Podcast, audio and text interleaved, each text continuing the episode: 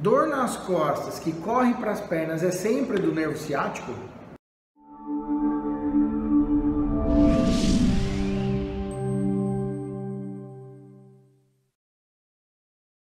Não!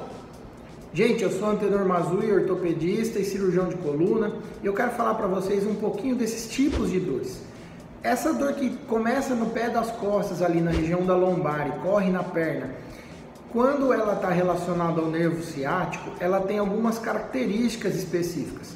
Muitas dores da região do quadril, tendinites, dores miofaciais, que essas dores da carne, e na região lombar baixa podem imitar a dor do nervo ciático.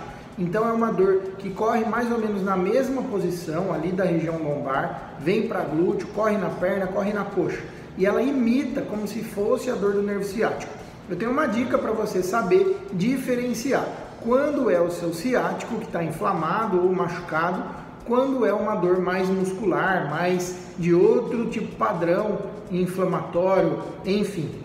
Quando a gente está falando de dor neuropática, ou seja, uma dor que é causada por alguma alteração no nervo, no caso o nervo ciático, ela geralmente vem em queimação, pontada ou agulhada e geralmente tem uma sensibilidade diferente, ou um formigamento, ou uma sensação que a gente chama de parestesia, que é quando, por exemplo, você fica sentado muito tempo em cima da perna e ela tem, a gente fala a perna dormiu.